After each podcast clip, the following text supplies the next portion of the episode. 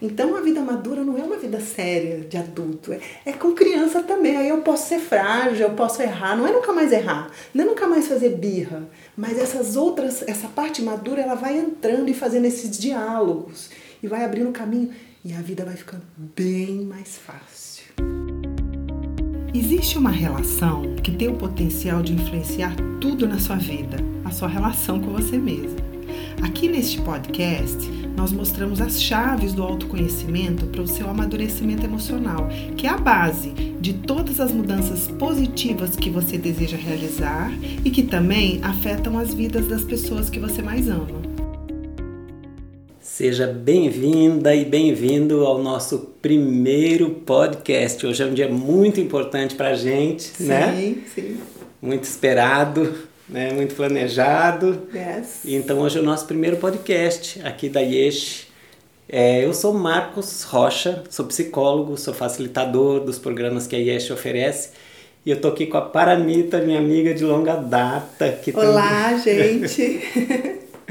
também é psicóloga, facilitadora, né, criadora, co-criadora dos processos que a Yesh oferece. Uhum. E hoje a gente vai bater um papo aqui, vai conversar sobre amadurecimento emocional, tá? E paramita. Sim, será que temos esse amadurecimento todo? Mas então eu queria dar um spoiler aqui para vocês sobre o que a gente vai falar, porque eu sei que isso vocês vão saber o que a gente vai falar e vocês vão gostar de ficar aqui ouvindo, que é assim, ó. O que, que é ser infantil ou maduro emocionalmente? Como isso aparece e afeta a nossa vida no cotidiano. Uhum. Mas todo mundo passa por isso, todo mundo tem uma parte infantil. Por que, que a gente é tão maduro em algumas áreas da vida e em outras a gente é infantil, se atrapalha uhum. inteiro, né? Se é possível amadurecer essas partes nossas que ficaram infantis, como é que é isso? Como que amadurece? E eu também vou pedir para você, se puder, no final, dar pelo menos uma palhinha assim de algumas técnicas que você usa, né? Pelo menos um exemplo ou outro, uhum. tá bom? Você me diga aí, por onde você quiser, a gente começa. Olha, eu pensei assim, como você trabalha há muito tempo com isso, né, dando uhum. apoio para as pessoas amadurecerem emocionalmente, tem muita experiência, criou muita coisa, mas só que tem uma ideia básica atrás disso. Se você ajuda a pessoa a amadurecer emocionalmente, quer dizer que você acha que tem alguma coisa que está infantil ali, né? Uhum. Então, como que você enxerga isso, né? É, como que você pode mostrar para gente que existe uma parte dentro das pessoas ou de uma boa parte das pessoas que está imatura, né? O que é ser imaturo emocionalmente e o que é ser maduro emocionalmente, na sua opinião, né? Claro. Eu poderia começar te dizendo que, além da experiência que eu tenho com as pessoas, eu tenho experiência comigo mesma, né? Tá. Desde muito, desde sempre eu tô aqui cuidando dessa criança interna minha é. também imatura em muitas partes. Então, respondendo a sua pergunta, eu acho que todos nós temos. Alguns mais visíveis, outros menos. Se você prestar atenção, pensa bem. Todos nós, em algum momento, a gente é infantil em algumas atitudes. Nós somos uhum. seres humanos, aqui com esse corpo, de adulto, temos símbolos da vida adulta, eu tenho um trabalho, eu tenho um, eu tenho um relacionamento, eu tenho contas para pagar, eu estou ali no meu carro, estou criando meus filhos. Mas de repente a gente se vê imaturo em algumas situações. Quais são esses símbolos dessa imaturidade? Eu me vejo inseguro como uma criança, impotente, achando que eu não vou conseguir. Eu me vejo fazendo birra. Eu me vejo é, cobrando das pessoas como se eu fosse o centro do mundo, como a criança acha que tudo tem que ser do nosso jeito. Se alguma coisa dá errado, eu fico emburrado como uma criança. Então, sempre alguma parte nossa não acompanhou essa evolução. Né? Nós vimos, viemos evoluindo ao longo da vida, que é o grande professor que vai ensinando a gente a crescer, mas eu te digo que Todos nós temos algumas partes que ficaram paradas lá atrás, em algum momento, e não acompanhou isso. E volta e meia a gente se depara com isso, seja no nosso relacionamento, seja no nosso trabalho, seja quando eu vou lidar com o meu dinheiro ou eu não consigo lidar com ele. Né? A gente se vê criança. Por que, que isso acontece? Por que, que uma parte fica lá parada, infantil dentro da gente e uma outra parte amadurece? Por quê? Eu vou tentar explicar. É complexo, mas vamos lá. A nossa energia ela está em evolução, nós estamos crescendo na vida, então a gente está indo nesse fluxo que é ir crescendo, mas nós vamos encontrar algumas barreiras nos ambientes por onde a gente cresceu. Seja na minha família, seja na minha escola, seja onde for, quando eu sou criança, impotente, que eu estou na mão dessas pessoas e elas têm poder sobre mim, que é normal, que bom que tem essas pessoas ali cuidando, mas de alguma forma esse fluxo meu que está crescendo, ele é cortado de alguma maneira. Então, eu vou dar um exemplo tá?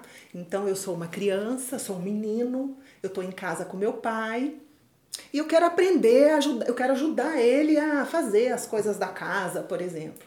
E eu tô aprendendo, vou errar. E vamos imaginar que meu pai não tem paciência comigo nisso.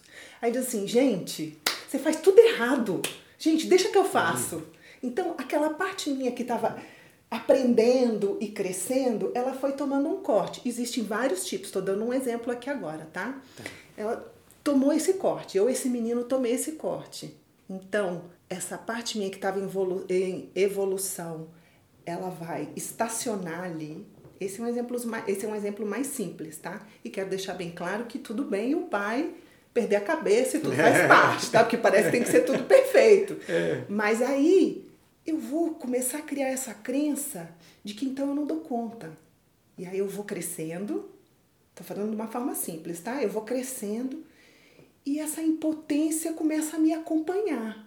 Eu posso até conquistar muita coisa no mundo, mas é com muito esforço, é querendo provar, e no fundo sempre tem uma insegurança ali comigo, porque a gente imagina assim: a criança é aquele que nunca conseguiu nada. Não, às vezes a pessoa conseguiu muito, mas ela é insegura, ela está tentando provar muitas coisas, ela está como uma criança ali. Né? Sim. Então, alguns bloqueios e traumas que é normal todos nós vivemos na infância acabaram né, fazendo com que a gente estacionasse em alguns pontos lá atrás. E aí eu carrego esse ciclo ainda não não fechou ainda, tá uma coisa em aberto, que eu vou precisar olhar para que possa deslanchar de novo e eu ir seguindo nesse fluxo para poder aprender isso, para poder amadurecer. É como se a fruta parou verde, ela ainda não está no ponto. E aí então fica parado ali. E assim, eu vejo que muitos de nós, nós inclusive, né, Sim. muitas vezes não temos consciência dessas partes que ficam paradas lá, lá no desenvolvimento emocional. Sim. E aí ela fica escondida, escondida até da nossa própria consciência. Por que, que a gente esconde algumas coisas da nossa própria consciência uhum. ou esconde do outro também? Por quê? Então eu acho ótima essa pergunta que você está fazendo, porque ela parte do princípio do porquê eu estou sentada aqui hoje falando isso. É. Porque quando eu descobri essas partes minhas e vi que é possível trabalhar com elas e virou a minha paixão, a minha vida foi assim, gente, a gente precisa trabalhar com isso, a gente precisa olhar isso. Me dá muito prazer poder estar tá aqui ajudando as pessoas que não conseguem acessar isso. Né? Claro que eu também tenho partes minhas que eu ainda não acessei, né? É um trabalho. Mas por que que acontece da gente não ver? Vamos partir do primeiro princípio que eu acho importante falar aqui. Todos nós passamos por traumas, todas as crianças passaram. Porque algumas pessoas podem pensar assim, eu não. Né? Ai, se eu tô ouvindo esse podcast, é ótimo para meu, meu namorado ouvir, é, é ótimo para minha irmã ouvir, eu não. Mas todos nós passamos, porque eu quero relembrar uma coisa que eu já disse num, em algum dos vídeos nossos no Instagram, se vocês quiserem, vocês podem olhar lá. Mas todos nós, quando criança, nós éramos totalmente abertos e vulneráveis. Nós não tínhamos essa defesa toda que a gente tem hoje, como eu digo no vídeo. É um grãozinho de areia o que eu, a criança, está vivendo. Para o adulto, ele olha o grão de areia e fala: gente, que drama, vai aí! Né? Mas para a criança é tudo muito impactante. Então ela está ali aberta, ela não pode ir embora. Ela não pode dizer, gente, isso aqui está demais para mim, ela tem que ficar. Então ela vai precisar se defender. Se todo dia eu estou vivendo, ela pode ter vivido alguns choques que a gente chama de choques alopáticos, que são aqueles que são bem claros, como uma morte, uma violência, um alcoolismo em casa, uma perda de dinheiro, né?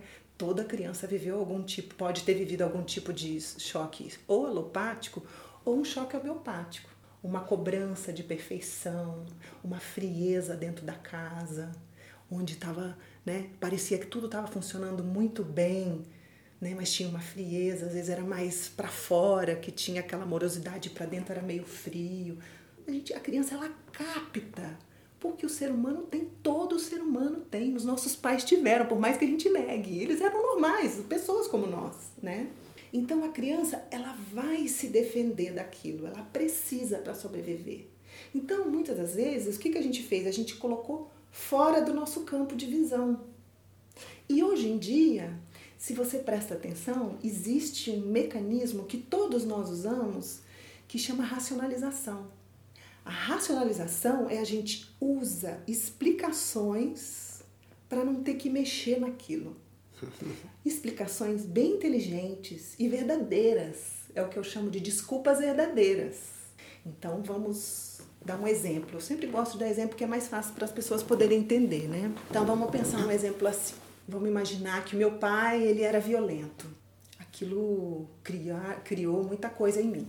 Não é o meu caso. Meu pai era, ele bebia, né? Mas eu não preciso ficar dando toda hora os meus exemplos. Então vou dando um outro exemplo qualquer. Então meu, vamos imaginar que se meu pai era uma pessoa violenta. Então ele batia, tinha uma tensão dentro da casa, né? E sei lá, eu ficava ali morrendo de medo. Aí eu vivo com isso, fiquei imaturo em algumas coisas porque eu não pude me expressar, então eu engoli muita coisa que estava em desenvolvimento, então estacionou e eu engoli aquilo e vou para a vida com isso e me vejo com dificuldades, por exemplo, de pôr limite, de dizer não, porque eu já não, eu não pude ter esse embate, eu não pude questionar nada. E aí como que eu posso usar a racionalização? Olha, é verdade, o meu pai, ele era violento, mas ele não podia fazer diferente. Ele fez o melhor que ele pôde. O pai dele batia nele, ou ele teve muita dificuldade financeira na infância. É assim. E aí eu te digo, é verdade, ele não poderia ter feito diferente. E nós não estamos aqui é, julgando os nossos pais, mas nós estamos olhando para a nossa dor. Aquilo doeu. Por mais que tenha toda uma explicação, aquilo doeu. E com isso, né, eu fiquei ali em alguns momentos, eu fiquei com aquilo estacionado e essa explicação não vai me tirar desse estacionamento. Então, vou dar um exemplo aqui que eu já dei algumas vezes, que é um exemplo de uma tocha de fogo. Imagina que eu tô com uma tocha de fogo aqui, Marcos Rocha, e eu vou pegar essa água para você. Quando eu vou pegar essa água para você, eu queimo a sua perna, eu derreto seu joelho. E você vai olhar para mim e dizer assim: Paramita, tô morrendo de dor, olha aqui, se derreteu meu joelho. Eu vou dizer assim: Marcos, foi a melhor das minhas intenções, eu tava indo pegar uma água para você. Isso é a gente com os nossos pais, tá? E aí você diz assim para mim: então não doeu. Uhum. Eu te entendo. Você fez o seu melhor, você estava indo buscar água. Aí vai você ficar com essa doença, com essa ferida no seu joelho, se defender que ninguém pode chegar perto dele e dizer que todo mundo é culpado quando chega perto, entende? E compreendendo tudo, racionalizando. Então a gente racionaliza assim. Ou a gente pode racionalizar de que outra maneira? Se comparando. Gente, a minha infância foi tão normal. Tem gente aí que apanhou, tem gente aí que morreu, tem gente aí que aconteceu isso. Na minha é. casa era normal. Aí eu diria assim, é verdade, mas a mesma coisa de eu dizer assim, nossa, eu tô com um tumorzinho aqui, mas tem gente em estado terminal, quase morrendo, por que, que eu, eu vou olhar para isso? Eu te digo, não olha não. Não olha não, porque isso só vai complicar a sua vida. Então, por isso que muitas das vezes a gente não consegue ver. Não sei se eu estou respondendo a sua pergunta, né? Porque nós jogamos para o inconsciente aquilo que a criança não pôde lidar, então isso ficou em aberto e isso está na nossa vida em aberto, seja numa relação com dinheiro, com uma pessoa, ou seja com o que for, está em aberto lá atrás, aqui dentro de mim, no meu inconsciente e na vida lá, e eu estou racionalizando, explicando que eu já entendi tudo e que a culpa é do governo, do namorado, disso, daquilo. Não que todos estes sejam santos, mas existem coisas em aberto e que nós não estamos conseguindo ver. Tá claro? Você quer acrescentar tá alguma claro. coisa? Não. Você deu é, um exemplo que, assim, a gente já viu tantas vezes nos grupos que a gente deu por aí, ou nas sessões individuais, tudo. Mas você deu um exemplo assim, ah, como se fosse um, um, um exemplo fictício. Você não pode trazer para a gente também exemplo assim real da, do, do seu consultório, de coisa que você vê, que Posso. lógico que você possa falar dentro da, da ética aqui, né? Uhum. Vou dar um exemplo numa empresa que eu fui. Assim, bem, assim, bem para poder trazer para as pessoas como é que é essa criança se manifestando na vida, assim, na sabe? vida adulta, é. né? Olha que interessante. Eu fui numa empresa uma vez, há um tempo atrás, onde eles eram três sócios e um dos sócios saiu.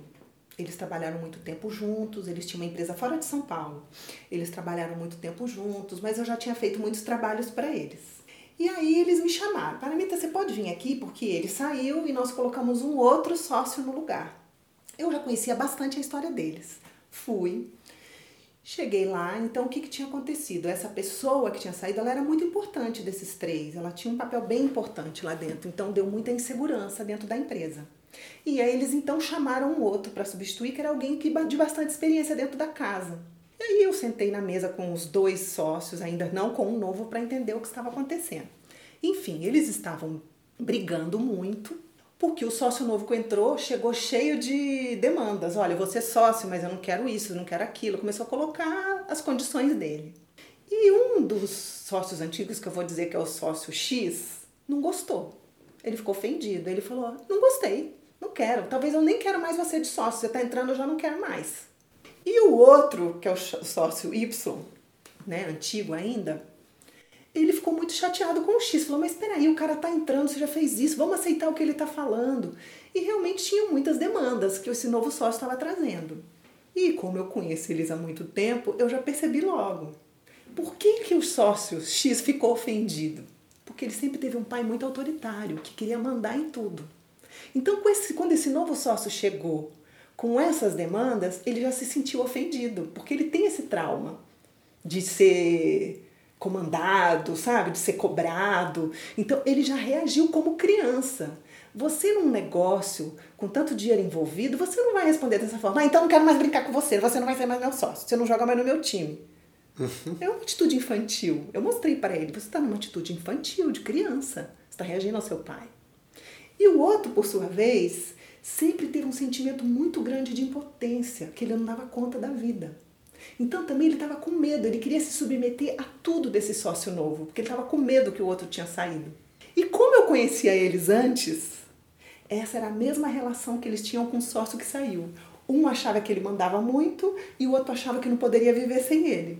Você está me entendendo? Sim. Então eles estavam estacionados no passado e lidando da, da mesma maneira. E no fundo, no final, a gente riu muito, porque eu falei com eles, gente, saiu o X, entrou, saiu, sei lá, o tal e entrou o novo, e vocês estão reagindo igual. Presta atenção. Eles começaram a rir. Eles falaram, gente, é verdade. Então, é uma coisa que estavam que está dentro de nós e que a gente fica repetindo ali. Percebe? Sim. Eles estavam repetindo essa, essa situação. E uhum. aí, quando a gente pôde começar a conversar e mostrar, olha, tá apertando aqui, e não é o caso de agir dessa forma como criança submissa ou criança birrenta. Temos que olhar com mais maturidade. Vamos mudar aqui um pouco o canal, que a gente vai falar mais pra frente, né? Esse é um dos exemplos. Eu, eu me lembro de um exemplo também, que eu acho que pode ilustrar aqui, de um rapaz que vem de uma família muito rica. E aí, é claro que ele não queria trabalhar.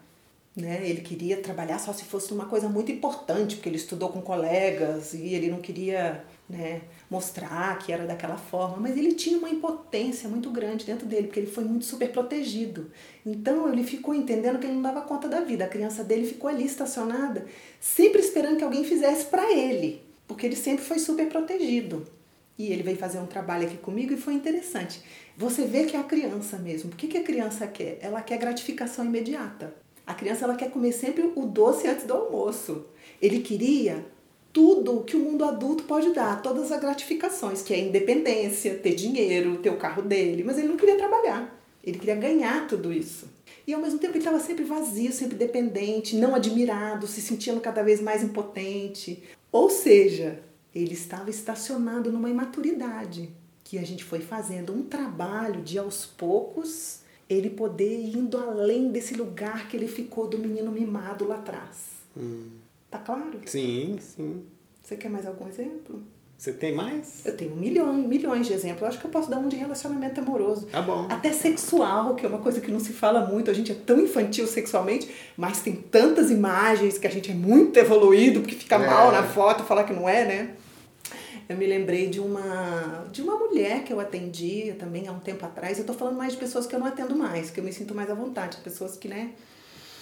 Ela tava numa relação com um homem que sempre ele se dizia tântrico, né? E não tô criticando quem seja tântrico, né? Mas ela não queria aquilo né, naquele momento. Ela queria viver uma coisa mais carnal, carnal, sei lá se essa é a palavra. Forte, é, sei lá. E ele queria, sei lá, os 10 passos lá de respirar, disso e daquilo, que é muito legal também, claro, né? Desencontro. Só que ela percebeu que atrás do tântrico tinha também uma dificuldade dele, ele tinha uma ejaculação precoce. E aí ela começou a ficar com raiva dele. Vem, ele tá com essa ejaculação precoce dizendo que o problema é meu, que eu não sou tântrica. Aí imagina, aí as crianças começam a brigar. Só aí eu falei, mas me explica melhor, o que que acontece? E ela disse, fica muito devagar, não acontece nada, eu tenho que eu resolver tudo, fazer tudo, né? E aí a gente foi trabalhando e ela foi percebendo que também a insegurança dela estava ali. Porque ela acredita que a sexualidade tem que ser uma coisa também muito quente, Sim. que senão ela não é uma mulher boa o suficiente. Então fica a criança escondida atrás dizendo: "Não, é porque eu sou quente", e ele dizendo: "Não, eu sou tântrico". E talvez ela seja quente sim, talvez ele seja tântrico sim, mas não é só isso.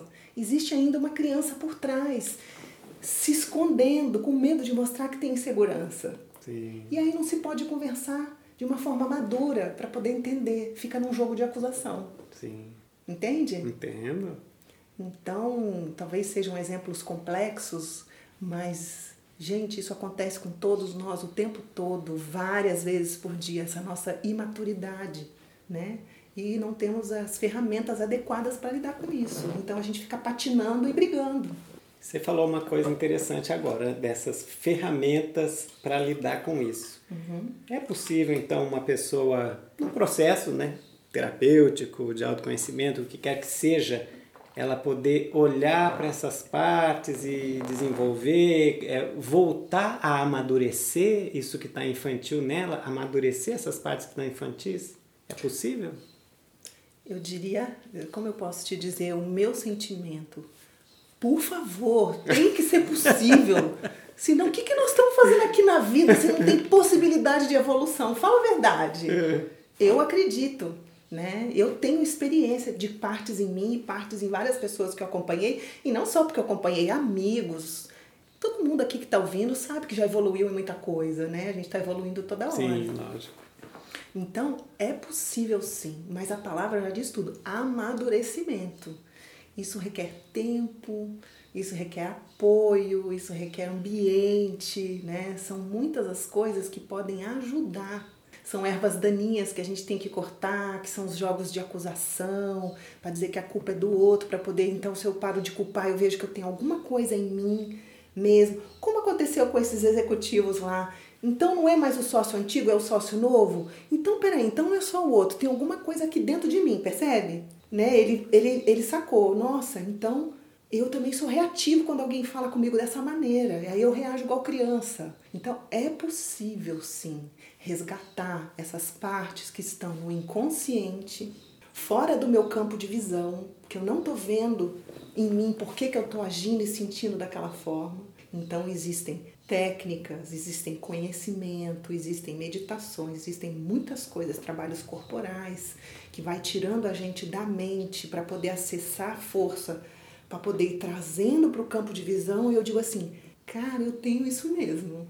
Então eu tenho uma condição de ir aos poucos, de uma forma madura, amadurecendo essa parte. Porque a gente não é só imaturo. Então essas partes maduras nossas vão resgatar essas outras que ficaram para trás.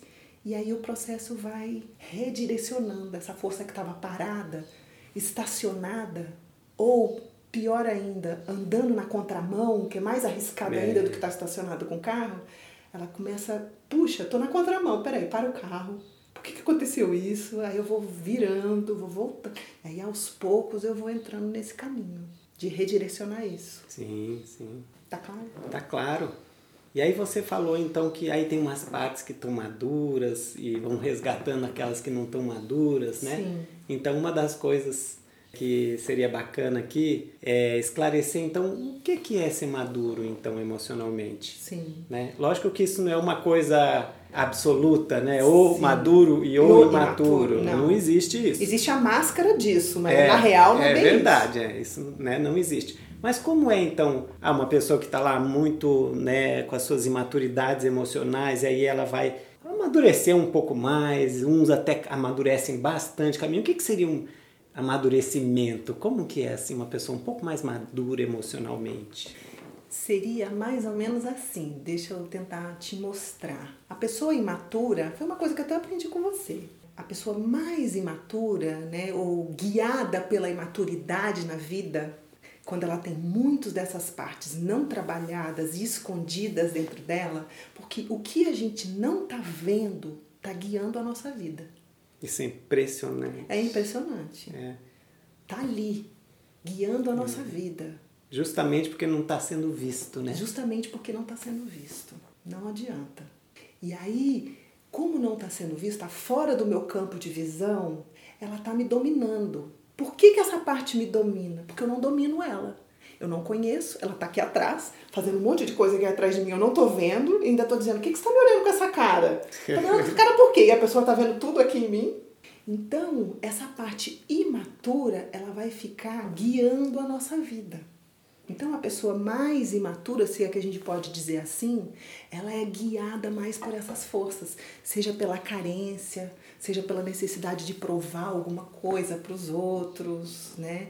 Ou pelo medo, então ela não se expõe, ela se guarda. Eu até me proponho a fazer um próximo podcast explicando bem isso, né? Eu acho que a gente precisaria de um tempo mesmo para explicar cada uma dessas características, mas aqui de uma forma geral para responder a sua pergunta, a gente acaba sendo guiado por mais por essas forças infantis, né? É. E aí, à medida que a gente vai, então, resgatando, acolhendo, trabalhando, dando espaço para essa força se apresentar, porque vamos pegar aquele exemplo que eu começamos lá. O menino, toda vez que ele errava, o pai falava: Deixa que eu faço, porque você não vai saber. Lembra aquele exemplo sim, que eu dei? Sim. Ele virou um tipo puta medroso de errar. Então ele não pode errar. Então a gente vai fazendo um trabalho para ele se arriscar, porque ele não corre riscos. Ele ficou parado, carrinho estacionado. Ou pode ter ido pela contramão e fazer tudo do jeito dele, ninguém pode questionar ele. Mas vamos imaginar esse que está ali parado, né, estacionado ali naquele, naquele lugar. Então ficou ali e aí ele não tem essa possibilidade de trabalhar com isso. Tá me acompanhando? Sim né? E aí então ele vai trazendo, à medida que ele vai trazendo, que ele vai tendo esse espaço para errar, e ele vai podendo dentro dele ver todos os, os, sentimentos que ficaram guardados, porque ele não pôde se expor, porque aí também engoliu o sapo lá atrás, está engolindo a vida inteira, tá um sapão desse tamanho, aí vai ficando cada vez mais pesado, mais incapaz de mexer, né? Mas à medida que ele vai trabalhando com isso, então essas partes escondidas vão sendo resgatadas para o consciente e elas vão amadurecendo. Então, essas outras partes começam a entrar mais na jogada, começam a guiar mais a nossa vida.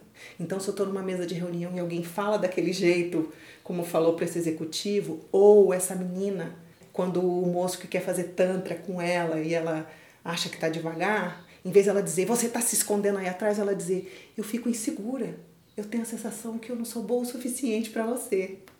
Aí tem uma possibilidade dele dizer assim: nossa, eu sinto a mesma coisa. Então a maturidade vai abrindo portas para o encontro, né? para o crescimento mesmo. Então existe essa possibilidade dessas outras partes entrarem. E é muito legal, porque a gente tem uma ideia assim, a madura então é sério, vida de adulto é sério demais. É sério, a criança brincando de adulto, porque aí ela tem que ser tão tensa porque ela não tá fingindo um monte é. de coisa, que aí que vira sério.